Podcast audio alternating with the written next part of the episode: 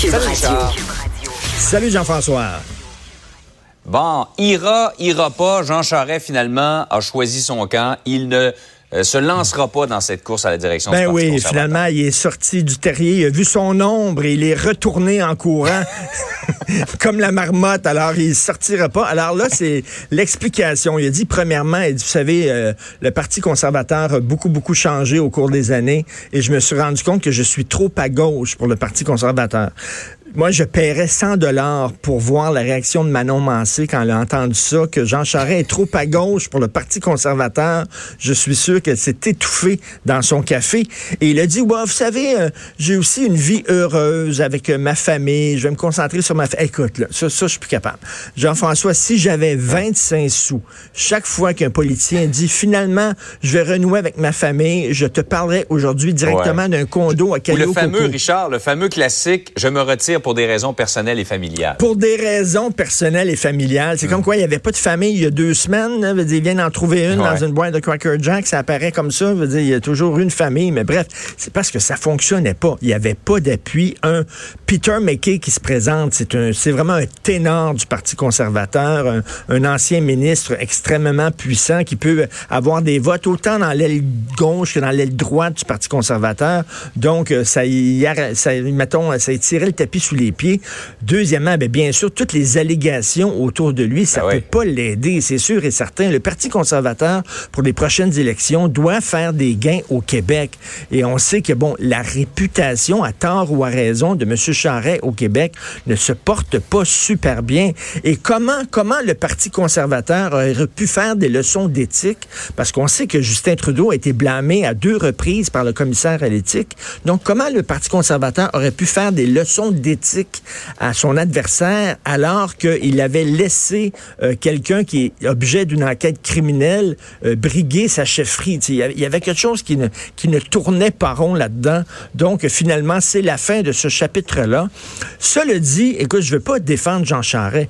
Mais à un moment donné, l'enquête de l'UPAC, il va falloir que ça aboutisse. Tu sais, comme disait Jacques Chagnon dans l'histoire de, de Guy Ouellet, euh, qu'on accuse ou qu'on s'excuse. C'est une chose de faire l'objet d'une enquête, puis tu le sais pas, puis les gens le savent pas. Mais là, tout le monde sait que M. Charest fait l'objet d'une enquête. Tout- à un moment donné, il va falloir... Tu sais, tu peux pas enquêter sur quelqu'un pendant dix ans. Et, et le M. Charest, quand il dit ça, là, il dit, écoutez, là, si- s'il trouve pas de preuves, il va falloir qu'il tire la plug à un moment donné. Et effectivement, donc c'est peut-être le prochain chapitre. Là. Qu'est-ce qui arrive exactement avec l'UPAC? Puis comme M. Charest disait, faut se rappeler que l'UPAC aussi est sous enquête. là. Donc la crédibilité de l'UPAC Ouais. aussi est un peu entachée. Mais ça va être, euh, ça va être, mais il, il doit tellement être furieux. euh, il doit tellement, excuse-moi, l'expression québécoise est en tas, euh, Jean Charest, parce Ouais. qu'il aurait aimé ça retourner en politique puis dire aux Québécois, regardez, regardez, je suis pas fini. Non seulement j'ai dirigé le Québec, mais je vais diriger le Canada. Ça va être une façon de faire un bras d'honneur pour à tous les Québécois. Mais ça fonctionne pas. En tout cas, après presque six ans d'enquête, 300 témoins rencontrés, je pense qu'en 2020, on va être fixé dans le dossier de cette fameuse enquête. J'espère un moment. J'espère. Ouais, on, on va comme avoir fait le tour. Oui, oui, oui. Euh, par ailleurs, euh, le projet de loi 40 sur les, les commissions scolaires est très contesté. On parle également d'autonomie professionnelle des professeurs euh, dans tout ça. Il y a des syndiqués qui ont, qui ont manifesté, qui ont même occupé les bureaux du ministre Ben Robert oui. Tu connais-tu la chanson La poupée qui dit non? Ouais. Tu sais, c'est une jeune, poupée qui dit non, non, non. Il y a une version québécoise. Est-ce que tu sais, c'est un professeur qui dit non, non, non, non. Non, mais les profs au Québec, c'est non. Tu sais, on va avoir un cours de sexualité. Non. On va avoir un cours d'initiation à la vie économique. Non. On va se débarrasser des commissions scolaires. Non. C'est comme ça pas de sens. On va, on va transformer le cours d'éthique et culture religieuse. Non. J'ai toujours pensé, moi, que les professeurs étaient des vecteurs de changement, qui étaient à l'affût des nouvelles idées et tout ça. On dirait que c'est toujours non, non, non. Dès que le gouvernement arrive avec une nouvelle idée, les maternelles à 4 ans, tiens, non.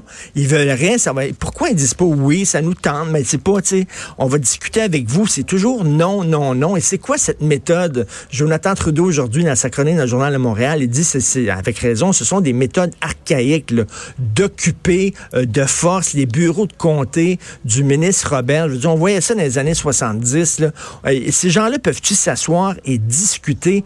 Il va falloir à un moment donné qu'ils se rendent compte que les commissions scolaires, les Québécois, là, ça leur tient pas à cœur. Puis on est très content qu'il ait changé les commissions scolaires. Et puis les professeurs vont avoir davantage de pouvoir au sein de ces commissions-là. Je ne comprends pas exactement euh, pourquoi ils refusent tout en bloc, mais on dirait que chez les professeurs, en tout cas chez les syndicats qui représentent les professeurs, c'est peut-être pas tous les professeurs, mais il y a une fin de non-recevoir chaque fois que le gouvernement arrive avec des nouvelles idées. Et là, oui, il emmène large Jean-François Roberge, le nouveau ministre de l'Éducation. Il veut changer beaucoup de choses, mais tant mieux. Je préfère un gouvernement, moi, qui veut changer les choses, donner des coups de dans la ruche, plutôt qu'un gouvernement qui ne fait strictement rien.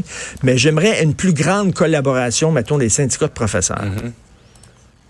Richard, merci beaucoup. Merci. Excellente journée tout le monde. Bonne journée. Bonne journée. À demain.